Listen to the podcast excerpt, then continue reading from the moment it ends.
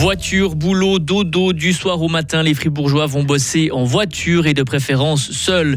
Et pour faire le plein de votre bagnole en rentrant de votre travail, vous pourrez peut-être bientôt vous amuser à comparer le prix des carburants, faire rencontrer deux mondes, que la politique prenne en compte les personnes en situation de handicap, le combat d'une fribourgeoise qui va siéger pour une session spéciale à Berne. Du soleil après les nuages de ce matin. Il va faire 4 degrés. Nous sommes mardi 28 février 2023. Bonjour Vincent Bonjour à toutes et à tous. Fribourg, ce pays où la voiture est reine. Vous écoutez peut-être cette information dans votre voiture sur la route du travail. Vous n'êtes pas seul, enfin dans votre voiture c'est presque sûr, mais des milliers d'autres fribourgeois entament chaque matin le même chemin de croix que vous. 70% des pendulaires dans notre canton utilisent leur voiture. Cela fait de Fribourg un très mauvais élève en la matière.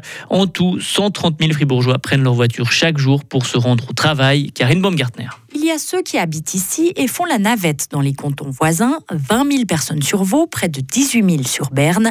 Il y a aussi 94 000 pendulaires qui habitent et travaillent sur sol fribourgeois.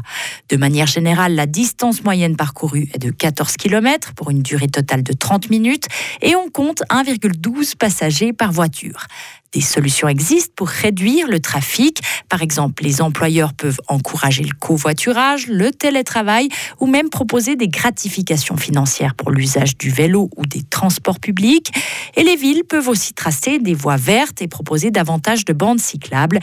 Malgré toutes ces pistes, les habitudes restent difficiles à changer. Dans le canton de Fribourg, environ 20% des pendulaires prennent les transports publics et 10% vont au travail à pied ou à vélo. Payez vos primes d'assurance maladie ou vos factures d'électricité. Cela vous inquiète, eh bien là aussi vous n'êtes pas seul. Les Suisses se sont plaints au surveillant des prix. Il a vu les plaintes augmenter plus 60% l'année passée.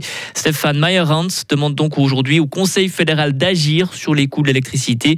Il propose aussi de créer une application pour comparer les prix des carburants. On a les expériences de l'étranger, que ce soit en France, en Allemagne, surtout en Autriche, mais aussi maintenant en Italie, qui planifient d'introduire un tel système. Et je crois que la transparence, c'est toujours quelque chose qui est utile pour accroître la pression de la part de la concurrence au profit de nous, les consommatrices et les consommateurs. Et je crois qu'il faut utiliser ce système libéral le plus possible pour euh, faire gagner les consommateurs et les consommatrices. Et le Conseil national vote cette semaine sur la création d'un comparateur étatique des prix du carburant. Le TCS a déjà lancé son propre outil en ligne. Le Conseil national ne veut pas toucher au sucre dans les aliments. Il a balayé hier deux initiatives des cantons de Fribourg et Genève.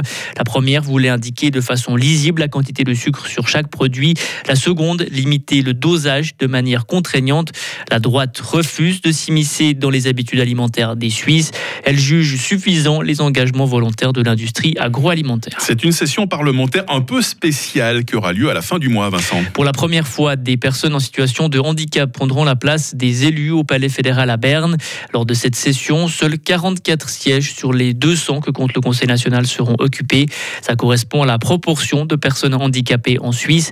La fribourgeoise Nicole T participera à cette session. C'est un honneur, mais c'est aussi une responsabilité envers les 1,8 million de personnes en situation de handicap qui vivent en Suisse, donc un cinquième de la population, parce qu'on va les représenter euh, toutes et tous. Le but de cette session, c'est de travailler sur euh, des revendications. On doit euh, chacun, avec nos spécificités, amener des améliorations parce que on parle de handicap, mais c'est des handicaps et chacun, chacune a des améliorations à apporter dans la situation qu'on connaît aujourd'hui. Et dans une trentaine de minutes, on retrouve Nicole T dans l'éclairage de la rédaction. Elle va notamment parler du dossier qu'elle veut défendre sous la coupole. La chasse à TikTok. Les agences fédérales américaines devront s'assurer que TikTok n'est plus sur leurs appareils. La Maison Blanche a pris cette décision hier. Le réseau social est détenu par une entreprise chinoise. Washington considère TikTok comme une menace pour la sécurité nationale. Au Nigeria, l'opposition dénonce des manipulations dans les résultats de l'élection présidentielle. Le candidat du parti au pouvoir semblait prendre une légère avance hier soir. Le décompte des voix n'est pas encore terminé. Plus de 87 millions d'électeurs ont voté samedi parmi pour 18 candidats. Et enfin, le footballeur Ashraf Hakimi est dans la tourmente. Le latéral du Paris Saint-Germain est visé pour une enquête pour viol. Une femme de 24 ans a déclaré avoir été violée au domicile du joueur. Vincent Douce pour euh, toute l'actualité euh, matinale euh, du sport, du vrai sport, on l'espère, hein, tout à l'heure avec Marie. Retrouvez toute l'info sur frappe et frappe.ch.